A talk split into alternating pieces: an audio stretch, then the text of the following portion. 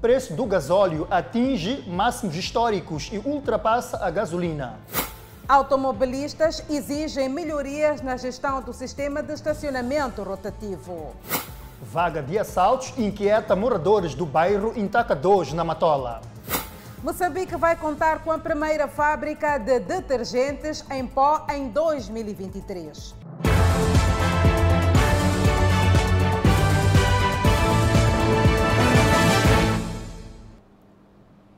Boa noite, estamos em direto e em simultâneo com a Rádio Miramar e as redes sociais.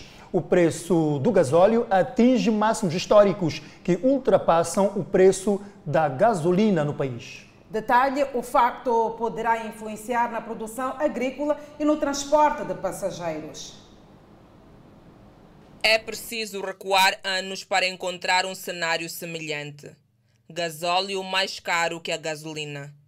São máximos históricos que tornam o gasóleo o combustível mais caro em Moçambique, afastando do primeiro lugar a gasolina que durante anos esteve com preços mais altos. Recuemos para 2021. No mês de outubro, nas principais cidades do país, a gasolina custava 62 meticais e 5 centavos e subiu para 69 meticais e 4 centavos por litro, cerca de 7 meticais a mais, e o gasóleo aumentou de 57 meticais e 45 centavos para 61 meticais e 71 centavos por litro.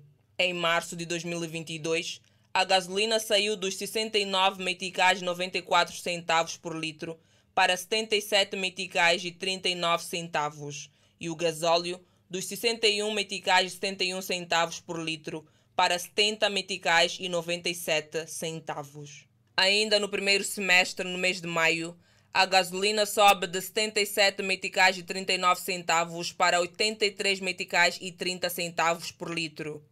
O gasóleo passa de 70 meticais e 97 centavos para 78 meticais e 48 centavos por litro. Nestas mexidas, a gasolina sempre foi a maior preocupação até que o último reajuste trouxe um dado histórico para Moçambique. Gasóleo fica mais caro que a gasolina. O gasóleo saiu dos anteriores 78 meticais e 97 centavos para 87 meticais e 97 centavos. Só tenho a lamentar bastante, bastante mesmo, porque não está sendo fácil manter as viaturas, o combustível está muito caro, o negócio não compensa e os passageiros são os que vão sofrer mais. O custo de vida atual já está a repercutir diretamente no bolso do cidadão moçambicano. E com a subida mais uma vez do preço dos combustíveis, eis que este já prevê tempos muito difíceis nos próximos dias. Os passageiros vão passar mal. Porque eh, nós, como trabalhador, o patrão investiu muito dinheiro para comprar a viatura, acima de 800 mil meticais. Para não ter o retorno, em menos de seis meses o carro danifica-se. Muitas das vezes eles pegam dinheiro nos bancos, não sei o quê, e a letra sobe. Então eles nos pressionam. Em contrapartida, o passageiro paga 12 meticais. Para o litro de gasóleo que está a 86, 87 meticais. Não compensa. Isso está um calcanhar daqui que não nos deixa à vontade. Nem nós também, o emprego tem índices, porque é normal eu não suportar e abandonar a viatura. Cenário que se registra a nível mundial. Mas quais são as razões? Especialistas explicam com a guerra entre a Ucrânia e a Rússia. A Rússia produz gasóleo na sua indústria refinadora e, por causa do conflito, a maior parte das empresas já não importa produtos da Rússia, incluindo o gasóleo. Mas a procura pelo combustível continua, daí a subida acentuada deste combustível. Mas mais do que isto, a Rússia é responsável por parte da produção mundial de um produto que torna o gasóleo mais leve durante o fabrico e com este conflito há também escassez deste produto, mas alguns transportadores têm esperança de dias melhores. Uma situação como essa, tanto nós transportadores como os passageiros, será difícil para todos nós. Então vamos tentar ver se a gente se apoia. Até que um dia volta à normalidade. Subida de gasóleo que poderá encarecer ainda mais os alimentos. Afinal, boa parte da maquinaria agrícola, com destaque para os tratores, move-se com recurso ao gasóleo. Mas não só o gasóleo registrou uma subida acentuada, existe também o gás doméstico. A botija de 11 quilos que custava 640 meticais em 2021 passou para 1.122 meticais no último reajuste, quase o dobro do valor praticado no ano passado. Vai ser difícil, vai difícil, porque como subiu a gaja, já não sei como é que vamos comprar a gaja. Senhor Manuel vê-se obrigado a desligar a sua botija de gás e voltar aos combustíveis poluentes. Se não chega o mês, enquanto também o oferecimento não chega, usa carvão. Tem dois carvão, é, fogão de carvão. Esse é excelente. Quando acaba o fogão e gás, tem que usar carvão. O ano 2022 continuará a ser marcado por alterações dos preços dos combustíveis, fato justificado pela guerra. Conduzir e matar vai dar pena perpétua no Reino Unido. A decisão foi anunciada esta semana e visa a redução de acidentes mortais. Enquanto isso, em Moçambique, juristas entendem que a moldura penal para acidentes que resultam em mortes ainda é branda, pelo que deveria ser revista. Na Inglaterra, anualmente, cerca de 150 automobilistas são processados por matar alguém na estrada. Os legisladores vão introduzir penas pesadas. Os motoristas serão condenados à prisão perpétua, contra a atual pena máxima de 14 anos de prisão. As mudanças entram em vigor como parte da lei da polícia, crimes, sentenças e tribunais e aplica-se a motoristas que matam alguém em um acidente de trânsito sob o efeito de drogas ou álcool ou direção perigosa. A lei prevê igualmente penas mais pesadas para quem causar um acidente por dirigir de forma irresponsável e deixar o outro com uma sequela grave ou para o resto da vida. A realidade moçambicana é bem diferente da do Reino Unido. Cá não temos a pena capital, ou seja, a prisão perpétua para os condutores que matam na via pública. Em Moçambique aplica-se as penas que variam de 1 a 8 anos de prisão aos condutores que se envolvem em acidentes fatais. Mas a frequência e a gravidade dos acidentes que temos reportado nos últimos tempos nos remete a vários questionamentos e, quiçá, à revisão do Código Penal. Só na cidade de Maputo, a Polícia de Trânsito reporta a ocorrência de 134 acidentes de viação registrados no primeiro semestre do corrente ano, contra 115 do igual período de 2021. A maioria dos sinistros foram fatais. As causas são sempre as mesmas: excesso de velocidade, ultrapassagem irregular e condução sob efeito de álcool. As infrações que ocorrem maior, com maior frequência a nível da cidade de Maputo é a desobediência de sinal luminoso. Temos a, a velocidade excessiva que tem eh, vindo a, a ser cometida por parte dos nossos automobilistas e, como consequência, resulta em acidentes e da maior parte das vezes, os acidentes tipo atropelamento, estes acidentes que têm dizimado vidas eh, nas estradas. Aliás, nos últimos tempos, as estradas moçambicanas têm se revelado um banho de sangue, com maior destaque para o troço de Maluana, no distrito da Manhissa, que virou um autêntico corredor da morte. Aqui os carros andam a alta velocidade neste troço perigoso de Maluana, no distrito da Manhissa. Essas são as imagens de um pneu que revela a travagem brusca de um caminhão que embateu-se de frente com uma minibus que vinha de Manhissa em direção ao centro da cidade de Maputo e neste acidente fatal morreram três pessoas neste local, as outras morreram a caminho do hospital, perfazendo um total de 14 pessoas neste acidente fatal aqui em Maluana. Aqui ainda temos as imagens deste acidente fatal, as marcas prevalecem neste local. Estilhaços de vidro, entre outras peças que ainda ficaram neste local, a denunciar esta fatalidade, mas uma que ocorreu neste corredor da Manhissa. Os juristas entendem que a moldura penal aplicada aos condutores que matam na estrada em Moçambique é muito branda. A pena máxima de prisão é de oito anos, muitas vezes convertida em multa. Nós somos um Estado de Direito e temos que olhar a ideia dos fins das penas. Um dos fins das penas não é encarcerar as pessoas até a morte, dar-lhes uma prisão perpétua ou aplicar-lhes uma, aplicar uma sanção, digamos, prisional que, que consista numa prisão perpétua. Não é este o fim das penas, pelo menos em Moçambique, e olhando para os vetores dos direitos humanos, para, para a ideia do Estado de Direito Democrático, os fins das penas têm um dos fins das penas é a ideia de ressocializar o indivíduo. Os automobilistas reconhecem a má condução, mas defendem que a culpa deve ser repartida. Às vezes nós temos aquela ambição de vermos a estrada, assim que está livre, conduzimos mal. E nós sabemos quem está a atravessar é um peão, é um outro carro está a entrar de outra via. Depois acabamos fazendo acidente sem necessidade. Sensibilização é que pode ajudar a sociedade moçambicana. Sim, não é alguma pena dura que pode alterar muita coisa em Moçambique, não.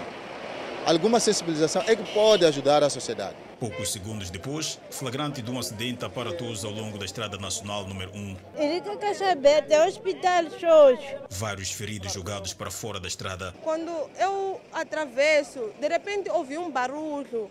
Quando eu viro e saí para a estrada, vi que é aquele carro que capotou e aquele outro lá que está à frente foi parar lá à frente, está a perceber? Quando faço isso, estou a ver pessoas estatelhadas no chão, estão a tentar sair da janela, dali de frente, o chapa estava capotado. Eu estava sentado, mas de repente vi só o choque, só. De Boquiço. De onde é que vinham? De Boquiço. Então, e bateram no caminhão parado, como é que foi? É, o caminhão, o carro estava em circulação.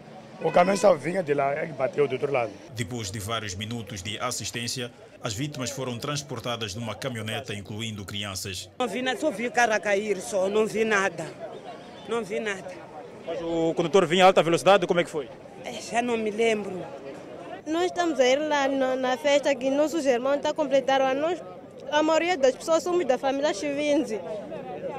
Depois estamos a vir de Boquiço, assim chegou esse carro.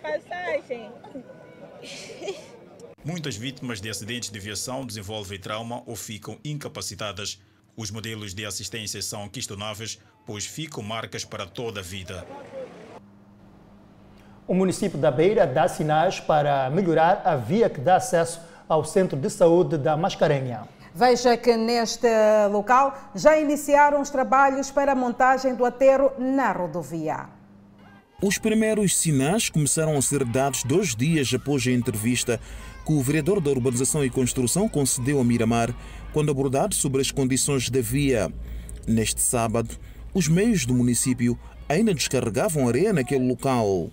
A quantidade de areia que vemos neste ponto é sinal de que o Conselho Autárquico da Beira vai iniciar com trabalhos de melhoramento da via que dá acesso ao Centro de Saúde da Manga Mascarenha, aqui na cidade da Beira, que apresenta-se em péssimas condições de transitabilidade. Este sinal aqui anima a comunidade residente. Estamos a ver aqui caminhões a entrar, a sair, a descarregar, a baldear, mas epa, é de grande valia para todos nós. É uma melhoria ver se estão virar areia e tudo mais. E essa via era importante mesmo para né, aqui, pelo menos, na perto da Mascarenha, porque temos eh, hospital e temos também a escola. Assim é muito bem o que estão a fazer. Sim, muito bem mesmo. Vai melhorar? Sim, vai melhorar. Muito bom. É isso também que, não, que a malta chorava também de sempre. Sim, sim. Choravam o quê? Para a estrada estar bem. Há quem defende que antes de iniciarem os trabalhos de aterro, o município deve primeiro evacuar as águas paradas e abrir valas de drenagens. Esse solo pode ser saiba, não esse solo arenoso, para depois de compactar, se querem aplicar o pavimento, é daí que iam recarregar esse, esse solo de centagem. Primeiro tem que fazer as valetas para as quatro da água, então para começar a pôr as pedras, então para pôr essas coisas, dá bem. Vai mudar mesmo, porque vamos passar livre também. Os taxistas, chapa, vão, os carros, táxis vão no trabalho, vão passar bem mesmo. O melhoramento desta via vai ajudar a comunidade local, os pacientes e profissionais da saúde no acesso à unidade sanitária, à escola e residências próximas. Continuamos a falar sobre a mobilidade rodoviária. Munícipes de Maputo ainda enfrentam dificuldades no sistema de estacionamento rotativo, Edson. É verdade, Danissa. A empresa municipal de mobilidade e estacionamento explica como funciona o serviço. Já passa um ano que a cidade de Maputo conta com sistemas de estacionamento rotativo, que serve para tornar o processo de estacionamento eficaz.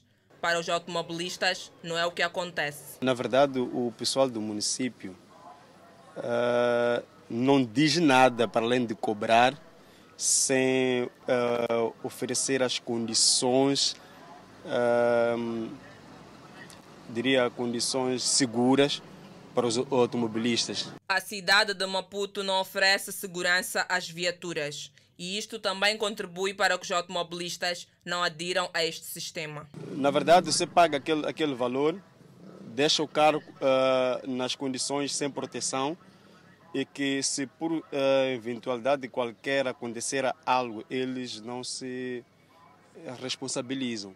E de modo a não pagar os 10 meticais cobrados pela empresa municipal de mobilidade e estacionamento, alguns automobilistas optam em não sair das suas viaturas. O que eu sei é que eles, quando bloqueiam, você tem que pagar uma taxa de mil meticais para desbloquear. Por vezes, eles podem rebocar o carro até o parque deles. Sim, por essa razão eu não tenho eu ando com meu colega, eu não tenho descido no carro para evitar essas situações. Mas sabe como é que se faz o pagamento? Não, não, não sei. Carros perfilados, que faz com que os automobilistas ou não saiam do carro ou coloquem em emergência, mas tudo para não ter que estacionar em um local onde podem ser bloqueados pela empresa municipal. Os carros são muitos e não há, não há parqueamento, não há estacionamento. Isso aí é muito complicado de verdade para nós. Chegamos aqui, por exemplo, agora, estamos aqui parados. Queremos estacionar, mas não há sítio para estacionar. Então, mas só por pequeno descuido, trancaram o carro. Chega ali, já o carro está trancado. Ou então registraram, enviaram no online. Está bem, talvez não percebeu que já registraram o seu carro. O registro das matrículas neste sistema de estacionamento rotativo é feito por uma máquina que consegue captar dezenas de matrículas num curto período de tempo. Os carros mal estacionados são bloqueados e rebocados. Chega no outro sítio, estaciona o carro, mesmo ter estacionado bem, mas quando já está lançado no online, que no sítio X não pagou, então ele veio, tranca o teu carro e é rebocado para o parque. Então isso aí é muito complicado de verdade. Não ajuda em nada. Mas já quem já tem domínio deste sistema e depois de estacionar trata de alertar os trabalhadores da empresa municipal de mobilidade e estacionamento para fazer o pagamento. O PCA desta empresa, João Ruas, reitera que existem muitas formas de pagamento. Temos todos os mecanismos possíveis de pagamento. Portanto, eh, nós cobramos, eh, aceitamos que seja pago via M-Pesa, via M-Cash, via cartão de crédito, via cartão de débito, via POS e em cash na sede da empresa. Portanto, são todas as possibilidades possíveis. Entretanto, Existem munícipes que acabam por se esquecer de fazer o pagamento, mas que frequentam as zonas abrangidas. Daí a possibilidade de pagar-se mensalmente. Para utilizarem o pagamento mensal de 920 meticais, é a tabela mais baixa. Toda a gente que faz um pagamento de 920 meticais por mês consegue estacionar todo o mês, em qualquer sítio, em qualquer momento, em qualquer tempo, com qualquer duração, durante o mês. E mais ainda, a pagar 920 meticais, a taxa sai a 4,4 meticais por hora. É menos de metade que a taxa normal. Para o desbloqueio da viatura são 1.750 meticais e se porventura a viatura for rebocada, o munícipe acrescentará 1.200 meticais do reboque. Esta semana foi marcada pela subida dos preços dos combustíveis, com o destaque para o preço do gasóleo e do gás de cozinha. Realidade que acontece num contexto em que a Miramar exibiu a série especial A Vida aos Apertos, por conta do custo de vida. Vamos acompanhar um trecho só para recordar.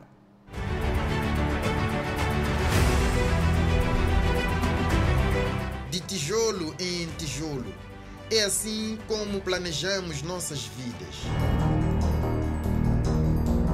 Assim também os moçambicanos se esforçam para ter um lugar para chamar de seu. O sonho de casa própria tem sido adiado. E um dos principais vilões é o preço do material de construção. Jovens que veem cada vez mais distante de si a possibilidade de concretização do sonho que acompanhou a infância, possuir casa própria. Com o que eu ganho no serviço onde eu faço as minhas atividades, é muito difícil, né? Começar uma coisa própria. Em cima do andaime, a alinhar blocos, está Cardoso Munhovo, pedreiro há 20 anos subimos ao andaime para o profissional de construção nos ajudar com cálculos para uma obra de casa tipo zero, ou seja, compartimento único. 50 sacos, Gilmar. 50 sacos. Sim, sim. Para alinhar os 650 blocos, 50 sacos. Sim, robocar também. Sim, sim. Para encher a placa?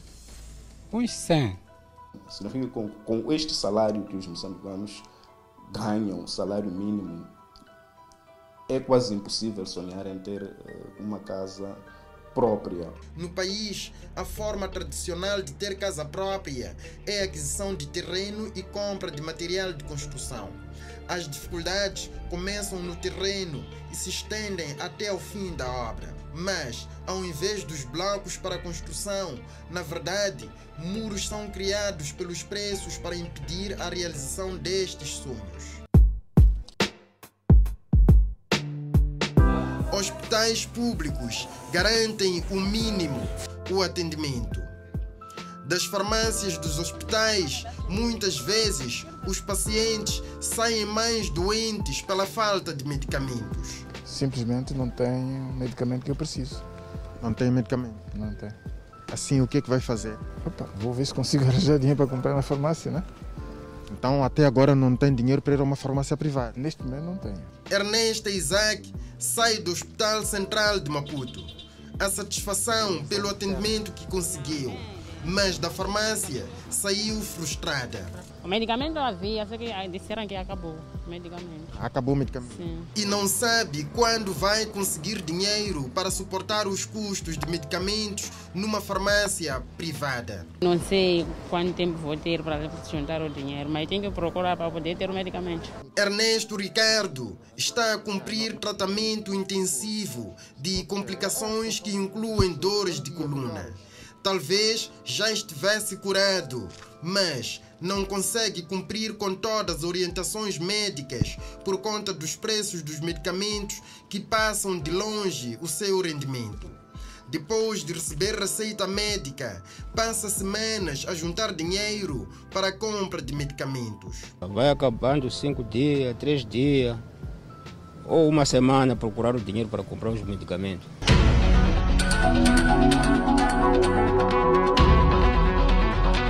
Há, com a situação, uma descombinação clara na chamada assistência médica e medicamentosa. Muitos que questionamos elogiam o trabalho dos profissionais de saúde, mas todo esse esforço cai em terra, dando resultado zero com a falta de medicamento. Significa que há atendimento, mas não há tratamento. Um processo de cuidados de saúde que se interrompe.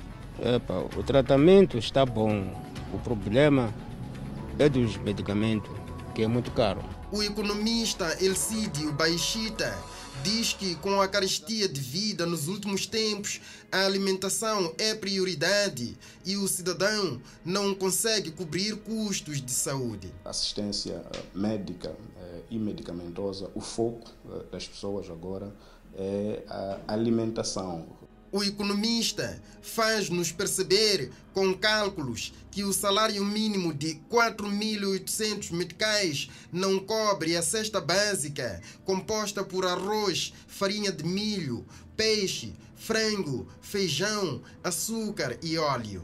Daí não restar nada para cuidados de saúde. Não resta nada e nem chega a ser suficiente para comprar aquilo que são os produtos básicos para a família consumir durante 30 dias. Não estamos a falar ainda de assistência médica e medicamentosa.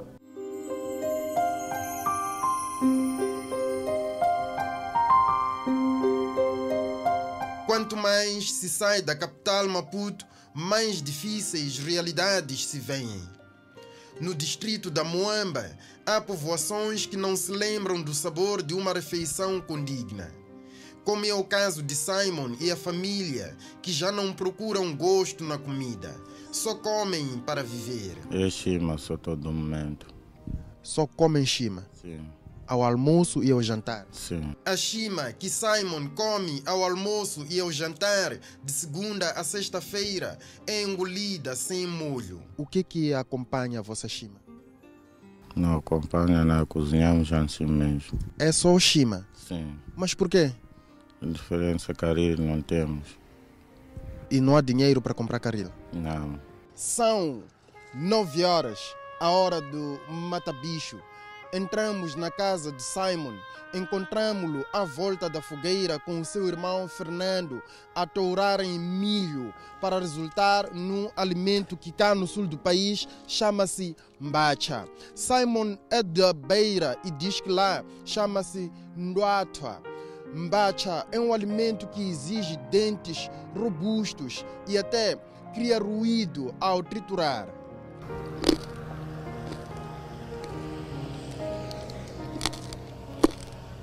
É só levar depois aquecer panela, depois pôr, mas já mandar mexer até cozer.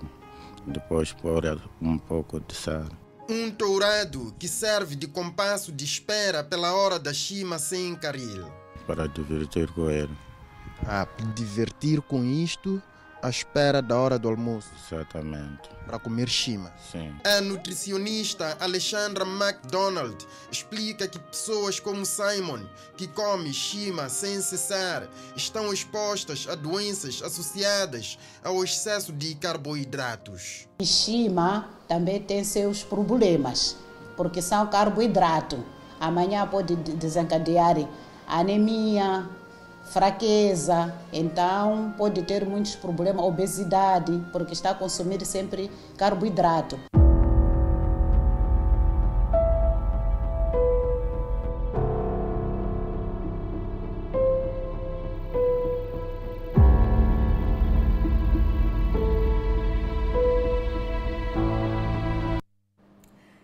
Não perca a próxima série especial aqui no Fala Moçambique. Edson, seguimos com mais notas informativas. Uma equipa conjunta reuniu-se este sábado no Instituto Comercial de Maputo. O objetivo era debater sobre o impacto do consumo de bebidas alcoólicas e drogas nas escolas. Vários atores da sociedade reuniram-se para juntos encontrar uma saída contra o consumo de álcool e outro tipo de drogas no recinto escolar. Males que apoquentam a sociedade, em particular aos alunos das várias escolas da cidade de Maputo. Há momentos que esses estudantes, nossos colegas, no entanto, quando estão ali nesse estado, digamos, alterado, eles têm um comportamento anormal, diferente. Ao invés de produzirem ou mostrarem boas iniciativas na aula, acabam distorcendo o ambiente escolar. Podemos ver ao caso quando estivemos dentro de uma aula o professor está a lecionar, ao invés deles prestarem atenção, acabam agitando, criando um barulho, um ruído, que vai atrapalhando o ambiente. Os demais que estão concentrados, acabamos não percebendo a matéria, e isto cria lacunas nos estudantes que vinham para estudar mesmo. Um dos atores que luta contra o consumo de bebidas alcoólicas e drogas é a Polícia da República de Moçambique. O comandante da polícia na cidade de Maputo explica a importância destas campanhas de sensibilização envolvendo a sociedade. Então precisamos aqui de envolver todos esses atores que são relevantes para o reforço das medidas de prevenção e combate. A prevenção começa do processo de educação dos nossos filhos, de socialização dos nossos filhos com aquilo que são os valores da sociedade. Então é a ação da polícia é determinante, sim senhor, mas é a ação da polícia nesse processo de educação há de ser sempre uma ação secundária para intervir sobre um mal que já está instalado. A iniciativa das autoridades, que é o intercâmbio com as comunidades, é bem vista pelo grupo-alvo. Uma vez sendo que nós, os alunos, entre nós nos conhecemos, acredito eu que essa interação da polícia com a nossa comunidade escolar possa trazer bons resultados no que concerne a eliminar esse tipo de, de atitudes entre os estudantes. No encontro que teve lugar no Instituto Comercial de Maputo, Fabião Nhancololo garantiu que a polícia será implacável para os consumidores de drogas. Residentes do bairro Incomane, no município da Matola, província de Maputo, estão assustados depois da descoberta de ossos humanos no quintal de uma casa.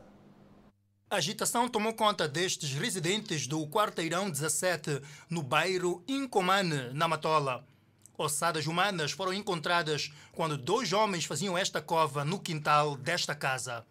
Enquanto cavavam, encontravam ossos humanos. Hassan Tite disse que preferiu parar de trabalhar por medo. Descobrimos esses ossadas porque estávamos a cavar uma cova para lixo.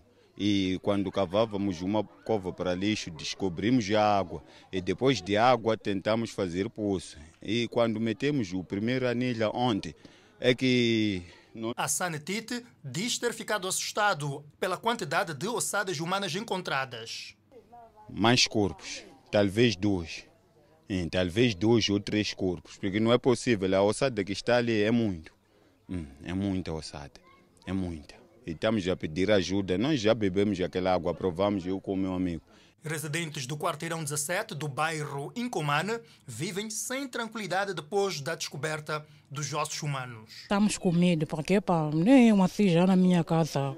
Não sei se estou em cima dos túmulos também, não sei. Então, com medo, mas estamos com medo. Por cálculo, estou a ver de que às vezes são ossos de uns 30 ou 30 anos, porque nem a Europa já não, não está aí.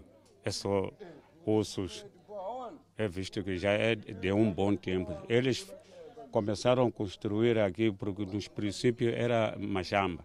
Então começaram a construir umas casas aqui enquanto já tinha. O caso já chegou às autoridades, sendo que o Serviço Nacional de Investigação Criminal fez ao local e vedou o espaço para a remoção das ossadas, trabalho que será feito em coordenação com as autoridades municipais da Matola. Degradação de prédios foi o tema de hoje do FM Podcast para as redes sociais da televisão Miramar.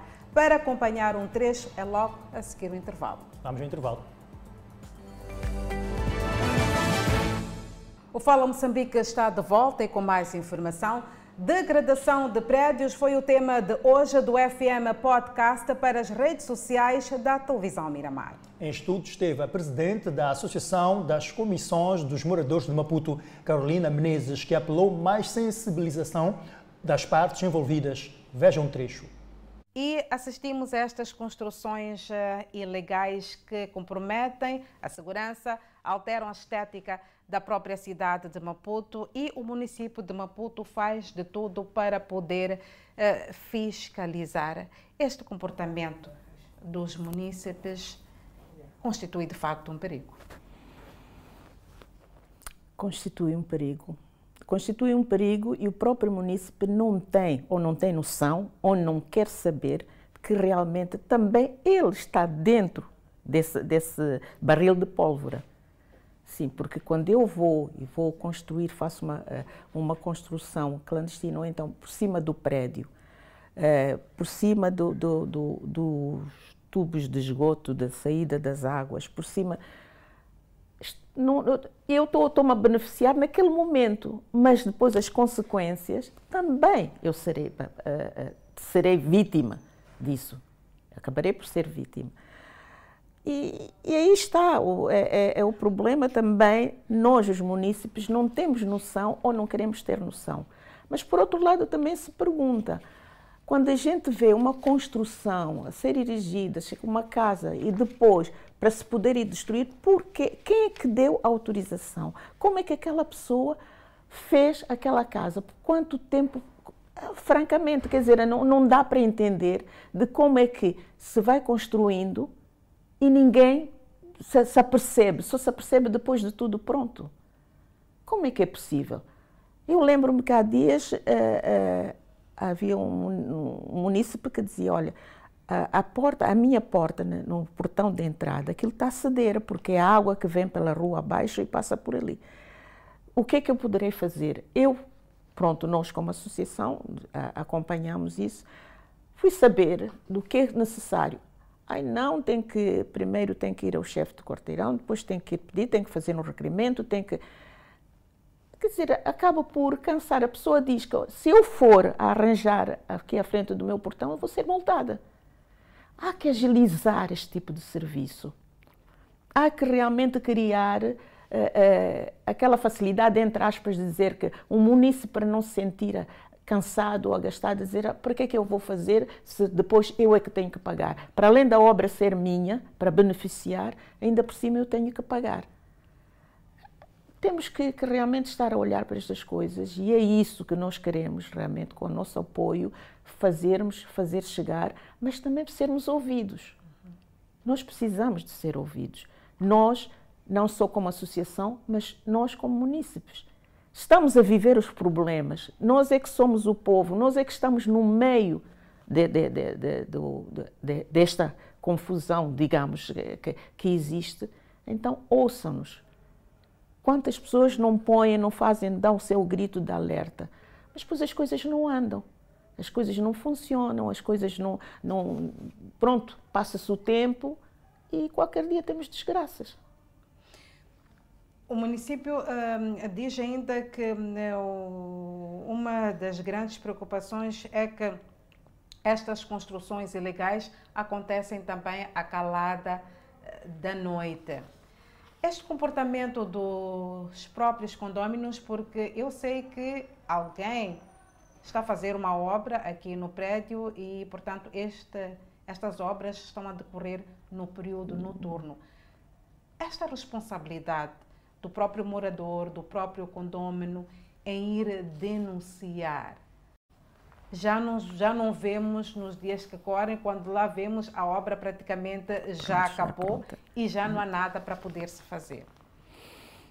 É, sabe, é aquela, aquela mentalidade de dizer eu não me quero dar mal com o meu vizinho, eu não quero arranjar problemas, eu não sei. E a pessoa fecha-se na sua concha, está dentro da sua casa se está, há barulho, se há marteladas, não sei. Ah, não digo nada porque se for eu, é uma vizinha. Eu, eu digo isto constatando realidade, situações vividas, de pessoas que dizem, não, nós vamos denunciar para quê? Depois tenho problemas com o meu vizinho, eu estou, ainda posso levar um tiro, ainda posso ter problemas. Por isso é que as, pessoas, as coisas estão a acontecer. Quando eles dizem que é pela calada da noite, né? Mas eh, a pessoa, eu acho que as pessoas têm de reagir. Nós também temos que, temos que sair desta inércia nós condóminos, nós uh, munícipes, nós cidadãos, temos que sair desta inércia. Temos que realmente ir buscar os nossos direitos, cumprir com os nossos deveres e ir buscar os nossos direitos. Estamos uh, perante aqui um cenário uh, que nos próximos anos pode ser complicado. Se das construções antigas, que um dia foram novas, não está-se a conseguir cuidar, há muitos prédios que estão a nascer na cidade de Maputo, até porque não só na cidade de Maputo, mas também em outras cidades eh, do país, incentiva-se nas cidades a construção dos prédios. Se de um problema menor não estamos a conseguir resolver, como é que será nos próximos tempos? Como é que se pode organizar para que de facto não se altere a estética eh, das cidades e não só para que também se viva com uma segurança? Um grande ponto de interrogação esse, né? Está realmente fazer uma interrogação. Não sei, aliás, acho que não sou a pessoa indicada para dar essa resposta, porque essas obras, pronto, falamos agora de obras clandestinas, mas pronto, são pequenos redutos. Mas falando destas grandes obras, destes grandes prédios, temos prédios que, ao serem construídos prédios novos, estão a afetar os prédios antigos. Temos exemplos disso. Ali na 24 de julho aconteceu realmente prédio recentíssimo, na Eduardo Mondlane aconteceu. Portanto, que trabalho é que se está a fazer antes de realmente essas obras começarem? Por isso aí fica o ponto de interrogação como realmente, porque ninguém está, acho que ninguém está a pensar no amanhã. Estamos todos a pensar no presente. Eu estou a viver, é o meu dia, é este meu tempo, quero o meu apartamento, quero o meu prédio, etc. E, e vão-se dando licenças. Até já nem falando só de prédios, termos, os termos de, de licença, nós estamos a ver obras que acontecem em zonas residenciais, não para residências, mas aquela autorização de modificar as casas. São escolas, são lojas, são uh, escritórios. escritórios, são tudo isto está a acontecer. Portanto, são licenças que são dadas, são autorizações que são dadas. E nós, munícipes, nós, eh, cidadãos, o que é que podemos fazer perante essa realidade? Autoriza quem pode, estes condóminos, como é que podem se organizar? Ainda um grande braço de ferro para que possam contribuir e fazer aqui pequenas manutenções. Estamos a falar de elevadores, há muitos prédios altos que não têm o elevador a funcionar. Há problemas, eh, por exemplo, só a lâmpada já foi retirada, eh, isto é, das próprias escadas. Eh, estas mesmas escadas, para além de não terem lâmpadas, a energia não é paga. Eh, como é que estes condôminos podem se organizar enquanto uh, o problema maior, que é de raiz, não é resolvido, pelo menos para tentar se manter estes prédios? Organizam-se eh, em comissões de moradores, está previsto na lei. Organizam-se em comissões de moradores, portanto, tem que ser, as comissões de moradores também têm que ser fazem a gestão do prédio com seriedade, têm de fazer a gestão do prédio com seriedade para criar credibilidade junto aos moradores. Portanto, é uma questão de, de, sensibilização, de educação cívica e para a pessoa, para o condomínio também chegar à conclusão. Por exemplo, quando vêm ter connosco, a primeira coisa que nós dizemos tem de estar organizados, tem de ter uma comissão de moradores. E a comissão de moradores é importantíssima. Esta questão da gestão como é que é feita, porque há muitas uh, desconfianças. Eh, já acompanhamos uh, situações em que dizia-se que o chefe da comissão de moradores não está a fazer o trabalho correto. Sempre tem-se esta percepção de que o chefe da comissão de moradores está-se a querer apropriar dos valores em benefício próprio. eu vou começar pelo seguinte como é que, eh, portanto, as comissões de moradores estão previstas em termos de regulamento? O que é que as comissões de moradores têm de fazer? Têm de, portanto, têm a assembleia, nomeiam as pessoas, têm de abrir uma conta bancária, mas uma conta bancária não como fazem alguns prédios, em nomes individuais ou, ou, ou conta eh, aquela conta em que são duas ou três pessoas eh, uma conta conjunta. Não, não é isso. Tem de se organizar de género de ter o NUIT, também nós, nós estivemos com, com a, tribu, a, autoridade tributária que tinha deixado de dar nuites às comissões de moradores, aos prédios, mas a, a situação já está resolvida. Uh, portanto, fazem assembleia, nomeiam uma comissão. Aquela comissão tem um, validade por dois anos, são dois anos, mas tem por obrigação todos os meses apresentar as contas. Porque também está previsto no regulamento que qualquer pessoa, desde que tenha as suas, as suas contas em dia, pode chegar ao pé da secretaria ou ao pé da comissão e dizer: Eu quero ver, quero saber o que é que está a acontecer com o dinheiro. Tem que, e isso cria realmente situações. E, e, e qualquer morador pode, de, de, portanto, denunciar junto, pedir uma assembleia e dizer que esta administração não está, ou este administrador não está a apresentar uh, uh, as contas. Portanto, já, aconteceu isso, prédios que deitaram, digamos assim, derrubaram, entre aspas, o, o, o administrador, porque não apresentava contas. E o dinheiro é dos moradores. Portanto, parte do condómino, parte dos moradores, realmente organizarem-se nesse sentido. Formem uma comissão de moradores tem assembleia, falem e digam o que é que se tem que fazer, as obrigações que, que a comissão tem. De um modo geral, até nós também, uma coisa que nós eh, aconselhamos é, pode-se terceirizar este serviço. Portanto, como os membros da Comissão de Moradores são, são, são condóminos, digamos assim, e têm os seus afazeres, contratem um administrador, uma pessoa de fora, uma pessoa que realmente é um trabalhador, portanto, de, de, dali do prédio, e tem a obrigação de apresentar as contas. Torna-se muito mais fácil. Portanto, aí realmente começa a funcionar. E se o morador não paga, tem também, pode ser penalizado. Está previsto no regulamento.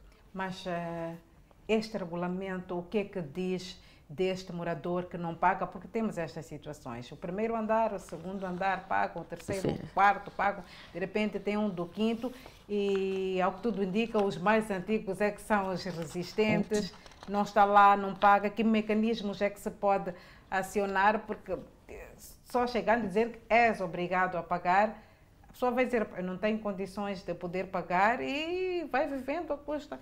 Tira-se o contador da água, por exemplo desde que a água seja, uh, seja no, no, sistema comum. Essa é uma das coisas. Tira-se o contador da água. Se tem elevador, não utiliza o elevador. Está previsto, está no, está no regulamento. Prosseguimos com o jornal. O Instituto Nacional de Saúde montou de frente ao cenáculo da Igreja Universal este sábado uma clínica móvel para a vacinação. O Instituto Nacional de Saúde procede com a sensibilização da população para as campanhas de vacinação contra a Covid-19. Uma clínica equipada para testagem foi este sábado montada em frente ao Sináculo da Igreja Universal para atender os voluntários e a população que queria tirar dúvidas em relação ao estudo levado a cabo pelo Instituto Nacional de Saúde. Após eh, a administração das duas doses uh, da vacina, estas pessoas são acompanhadas durante um período de 12 meses, portanto, um ano. Imunizar cada vez mais pessoas é a visão das autoridades que, paralelamente, levam a cabo um estudo sobre a combinação de duas vacinas contra o novo coronavírus. Gil Alarido é voluntário e está feliz. Uma das importâncias de vacinar contra, com a vacina contra a Covid-19 é que irei proteger, irei me prevenir contra as doenças. A Universal em Moçambique, parceira do MISAL, quando se fala de voluntariado, sustenta o privilégio de fazer parte desta iniciativa. Alaur Passos deixa ficar uma mensagem. Desde o começo da pandemia, a igreja tem sido um parceiro do Ministério da Saúde com respeito à, à vacinação, com respeito toda a situação da Covid. O estudo tem como foco avaliar a segurança e resposta imunológica de combinação de duas vacinas contra a Covid-19, como explica Odette Bull. Porque antes das pessoas receberem essas vacinas, devem passar por uma avaliação médica bem rigorosa, onde será feito o exame físico, a colheita do histórico médico. Participam deste estudo indivíduos com idade entre 18 e 65 anos.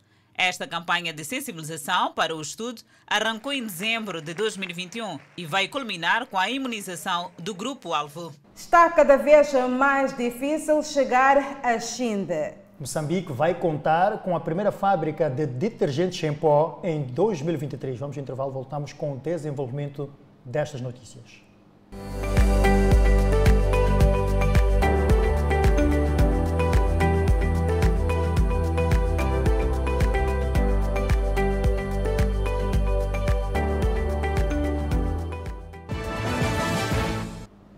Está cada vez mais difícil chegar ao distrito de Xinde, na província da Zambésia. Com a paralisação do batelão Lua-Lua no distrito, a vida da população torna-se mais difícil ainda. A dificuldade é maior para a população do distrito de Xinde, na Zambésia. Esta única embarcação que facilitava a vida desta população está paralisada já há alguns meses. E continuamos com o, o nosso crônico problema de, de, de, transporte depois da paragem do Lua-Lua e também continuamos com o crônico problema de não podermos meter nenhuma viatura, nenhum trator, nenhum material de construção, porque o batalhão não está a funcionar há, há, há mais de, de três, três ou quatro anos.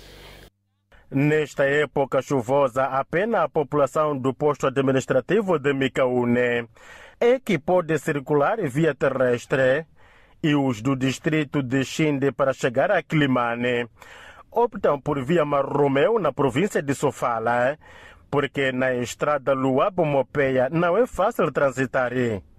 Mas queremos assegurar que tanto na vila do Xinde como no posto administrativo de Mucaune, a vida está a andar, a população consegue se movimentar eh, dos seus locais, quer seja para Luabo, quer seja para a cidade de Quilimane, com alguma dificuldade, a nossa população viaja. Nos princípios de junho, a Miramar reportou a paralisação do batelão que fazia o transporte de pessoas e bens para Xinde. Na altura, os funcionários queixavam-se de atraso no pagamento dos seus salários. O país quer recuperar o tempo perdido pela pandemia da Covid-19 e acelera os passos para o desenvolvimento. A boa nova vem de Nampula, que vai contar em 2023 com a primeira indústria de detergentes em pó com uma capacidade para 5 toneladas por hora e 3.600 toneladas por ano, a primeira fábrica de detergentes em Moçambique está orçada em mais de 15 milhões de dólares norte-americanos. A fábrica será implantada pela primeira empresa a investir na Zona Econômica Especial de Nacala e no porto local antes do crescimento industrial da região. Os gestores do projeto, que atualmente estão a investir no processamento de cereais, dizem que a ideia é apostar na diversificação do mercado. Aqui no norte até vamos exportar para Malau.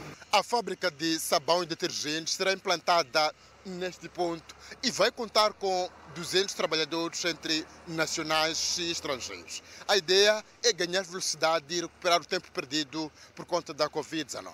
O ministro da Indústria e Comércio, Silvino Moreno, que antes foi apresentado o projeto e depois visitou várias secções de produção desta firma, com raízes no mercado há vários anos, disse ser um grande salto olhando para os objetivos ligados à industrialização de Moçambique. É uma mais-valia para, para, o país, portanto é mais um produtor de, de, um, de um, produto básico, que é o sabão, uh, e acreditamos que isso vai depois melhorar o preço do produto, tanto aqui na província e no país em geral. Ainda na Cala Porto, uma outra empresa que faz a produção de óleo alimentar está também a investir na expansão da sua refinaria, atualmente situada em 10.500 toneladas mensais e 350 diárias, para assim aumentar os níveis de produção. Iremos usar, a, uh, será a base de óleo de girassol e soja. Além do contributo que os projetos a serem implantados naquela porto irão trazer para a robustez industrial da província de Nampula e para este ponto do país de forma particular, Silvino Moreno diz que o desafio neste momento prende também na melhoria do ambiente de negócios e na Cala tem tudo para a atração de investimentos. Nós, a nossa função como Ministério e Comércio é, de facto, atrair investimento Uh, Panacala era a nossa expectativa que houvesse mais indústrias, né? como sabe há uma zona económica especial e as condições de implantação são melhores, uh, há incentivos que são concedidos a quem quiser investir portanto, na zona económica especial, mas temos fé que nos próximos tempos teremos mais investidores a vir para Nacala. Em Nampula, além das visitas feitas às empresas pelo Ministro da Indústria e Comércio, o dirigente orientou durante três dias o 20 Conselho Coordenador do Setor e uma mesa redonda com empresários de diversos ramos de atividades. Autoridades e agentes econômicos de alguns dos distritos do país irão beneficiar da nova rede de energia de Temane. Com esta iniciativa, os visados esperam a melhoria no fornecimento da corrente elétrica. Machanga é um dos distritos da província de Sofala que vai se beneficiar da energia transportada pela linha Chibabava-Vilanculo através da subestação de Temane. Neste momento, o nível de cobertura de energia elétrica fornecida pela rede nacional é de apenas 1%, tal como confirma a administradora do distrito, Natália Chivambo. Estamos com 6% porque temos esta linha de 780 que estamos a referir, de, de 780 famílias que é de Mambone mas também temos um, um sistema fotovoltaico que fornece energia em eh, Chiluane, na ilha. Então acabam sendo 6%. Para a Vila Sede é 1% mesmo, 5% é de Chiluane. Então, com esta linha, nós sentimos que vamos sair desta percentagem para muito mais longe. A nova linha de energia elétrica não só anima os gestores públicos, mas também os agentes econômicos de Inhassoro, Govuro, Vilanculo, Machanga e Chibabava, que estão expectantes em ver os problemas de oscilações e cortes sistemáticos de energia elétrica já resolvidos. Esperemos que traga, traga benefícios, embora que já temos benefício da IDM, desde que a IDM vem instalar-se aqui no Inhassoro, já temos as mais-valia. Pelo menos o gerador trabalha de vez em quando, quando há corte de energia. Isso já é mais-valia. não há desenvolvimento de uma província que seja distrito sem energia. Durante a inauguração da nova linha e respectiva subestação, o presidente da República vincou que o desafio é alargar o nível de acesso à energia de 64% até 2024. O nosso foco neste ciclo de governação é alargar o nível de acesso da população à energia elétrica para 64% até 2024.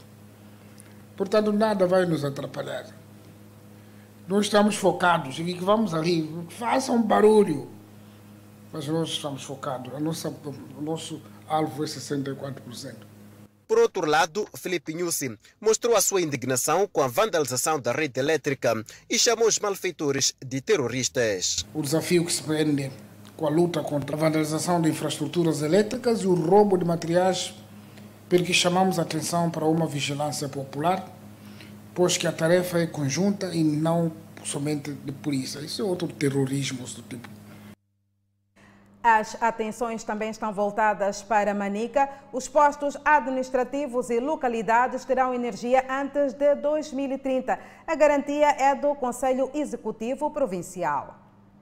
Energia para todos até 2030 é uma meta que as autoridades acreditam que vai ser cumprida na província de Manica. Neste ponto do país, todos os postos administrativos deverão estar ligados à rede nacional de energia mesmo antes de 2030. Com o nosso programa Energia para Todos, este ano vamos iniciar a eletrificação do posto administrativo de, de, de Save, aqui no distrito de Machazi, e vamos também iniciar igualmente a eletrificação do posto administrativo de Churairwe, Mupengo e também vamos iniciar numa localidade eh, de, de, de Mpengo mesmo e também vamos iniciar no posto administrativo de Mavonde. Iniciativa lançada pelo Presidente da República para o desenvolvimento sustentável do país. Passaram caminhões para ir deixar postos de energia que vão ser estendidos para Mandia. E aqui mesmo já estão a trazer, o empreiteiro está a mobilizar equipamento para começar a fazer os trabalhos. Em Mussurize já foi montado um estaleiro onde vão ser colocados os materiais para também começarem com o trabalho ainda este ano. Hugo Tomás é residente da localidade de Manheno, no distrito de Manica. Aqui não há corrente elétrica. Faz ver-se exatamente que é, o nosso governo está a trabalhar. Ainda existem muitos locais mas que não têm corrente. A nova poderá vos aliviar. Exatamente, sim. Desde o início do programa Energia para Todos, já foram eletrificados mais de 10 postos administrativos e localidades na província de Manica. Produtores de arroz em Nicoadala, na Zambésia, enfrentam dificuldades. Pediatria do Hospital Provincial de Chimoio com novos equipamentos. Notas informativas para ver e ouvir logo a seguir o intervalo. Até já.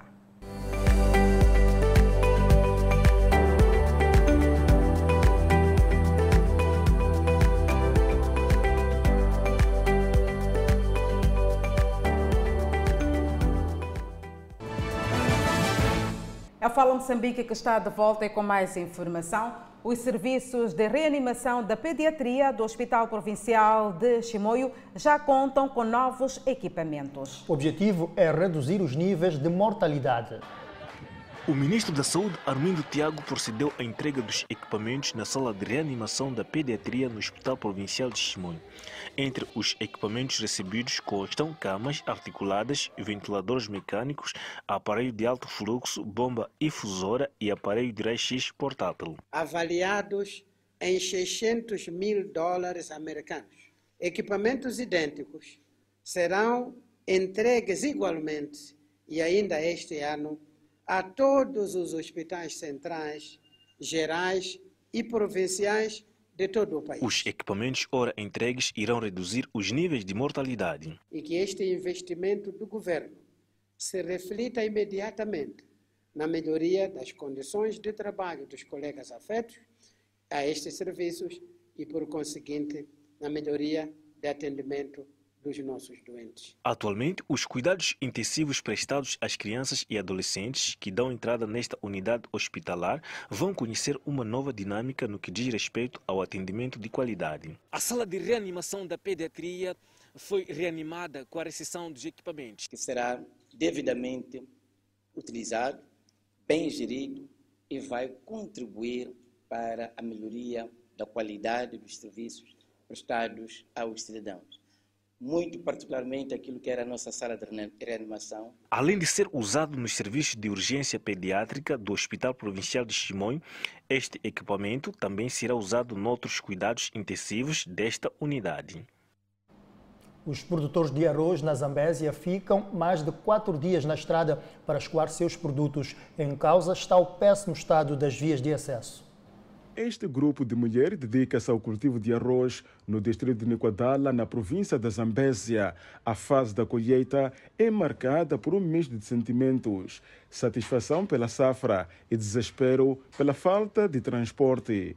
Há mais de quatro dias esperam pelo transporte para chegar a casa com a produção. Estamos a fazer um mês aqui, sem dinheiro, sem, sem carro, sem nada.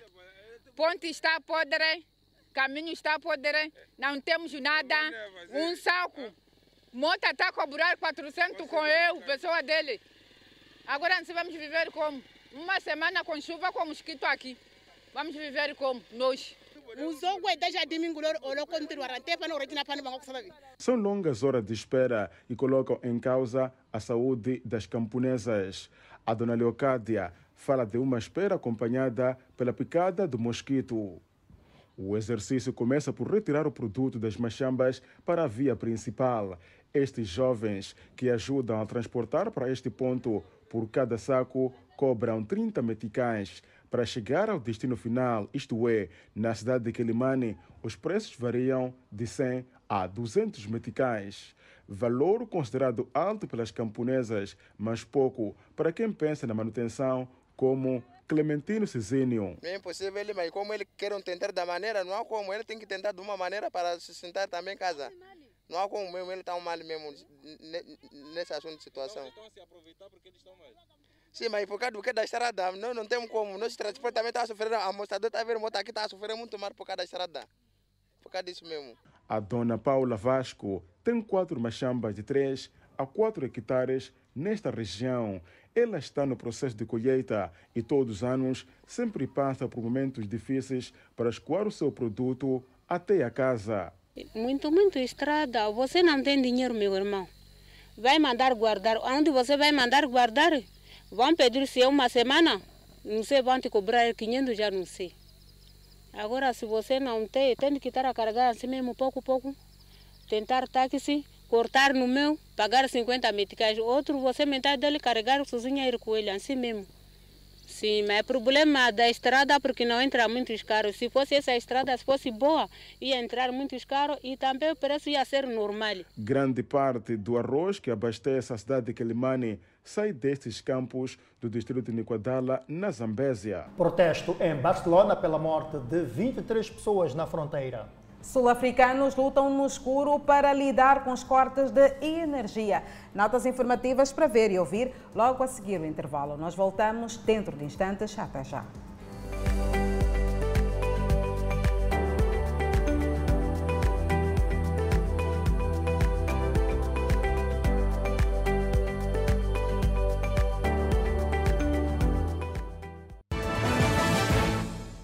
Fala Moçambique está de volta e com as notícias internacionais.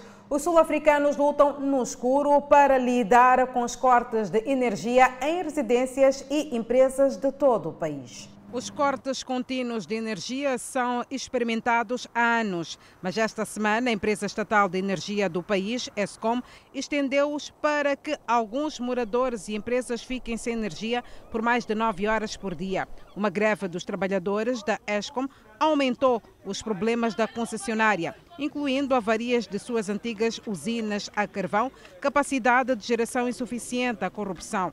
Segundo especialistas, os prolongados cortes de energia estão a atingir os sul-africanos nos meses do inverno do hemisfério sul, quando muitas famílias dependem de eletricidade para o aquecimento, luz e cozinhar. Pequenas e grandes empresas tiveram que fechar por períodos prolongados ou gastar grandes quantias de óleo diesel para operar geradoras.